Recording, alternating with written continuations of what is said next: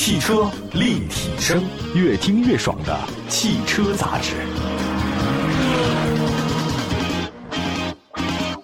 各位大家好，欢迎大家关注本期汽车立体声啊！我们的节目呢，很多城市呢都能听到啊，在不同时间、在不同地点呢都能跟我们相遇啊。也希望大家呢随时关注一下我们官方微信、微博平台，都叫汽车立体声。就是我觉得很多事情啊，它是没有标准答案的，就是想法也不太相同啊。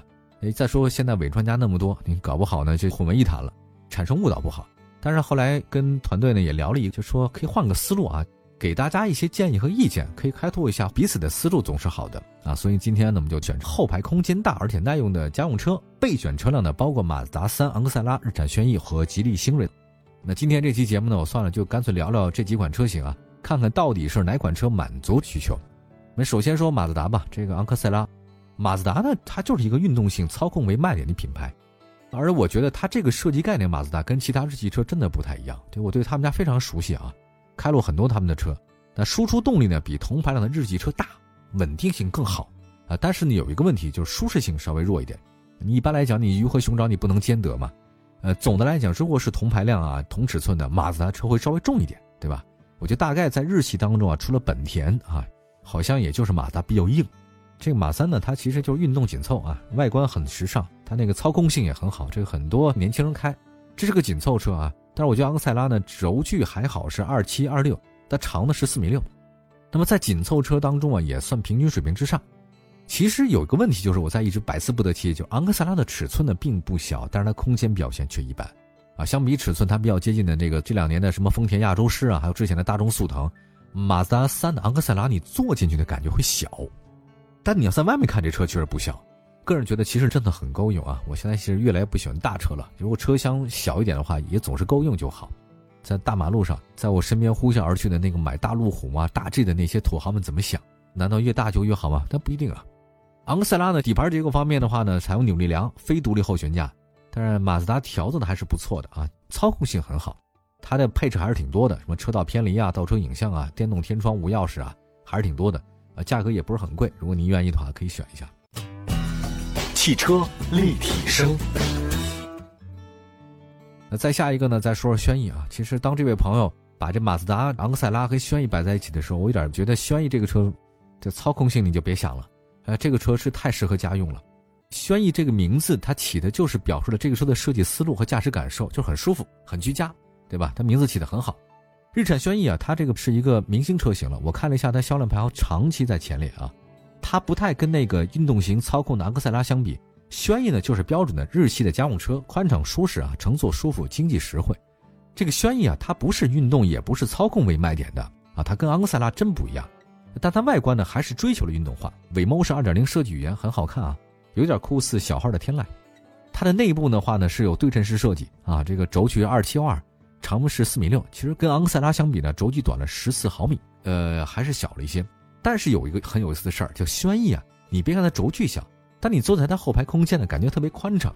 马自达就没这种感觉，所以我觉得这个轩逸啊，有说日产大沙发啊，呃，舒适很不错。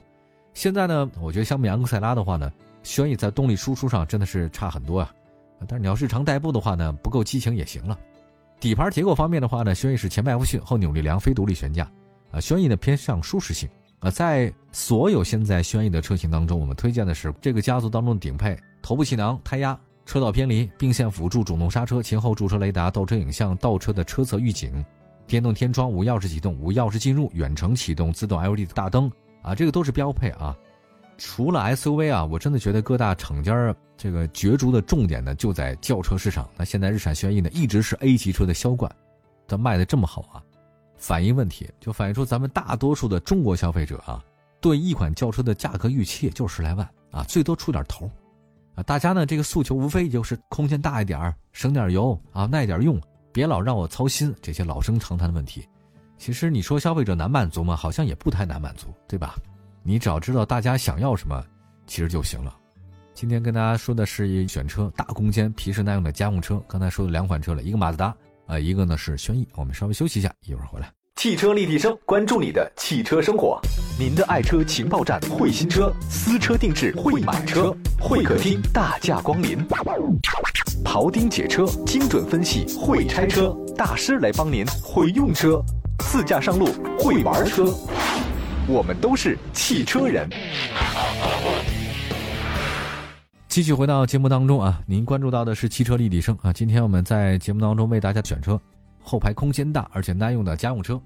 备选车型呢，包括马三昂克赛拉、日产轩逸和吉利星瑞。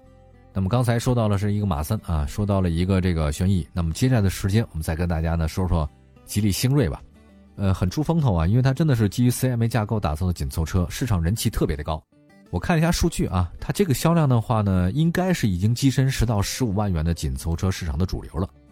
星越 L 呢，我觉得也看出这个事儿啊，这两个车其实都 CMA 架构的，我觉得算是 CP 了啊。星瑞的这个前脸呢是家族化的直瀑式中网，很多人说它神似沃尔沃嘛，这个前中网。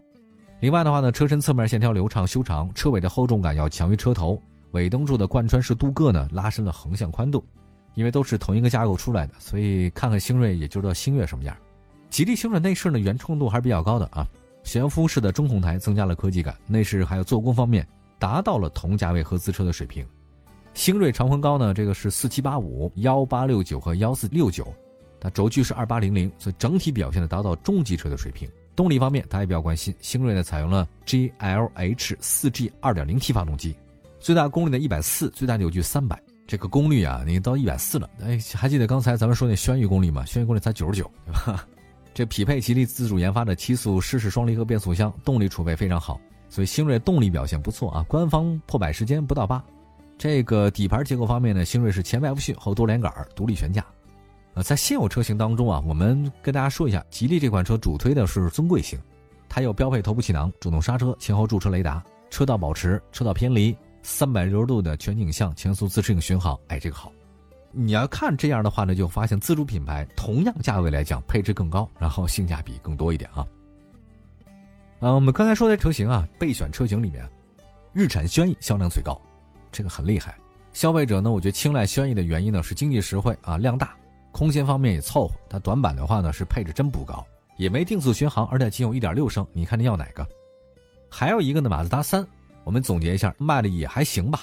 一款运动紧凑车，操控很好啊，配置丰富，短板的车内空间比较小啊。如果您是一个自己单身贵族的话呢，这车完全很好开哈，不错。年轻人，吉利星瑞的动力表现不错，空间也还行。那如果非得给在我们这边排序的话呢，我们首选其实还是轩逸啊，因为这车真的很便宜。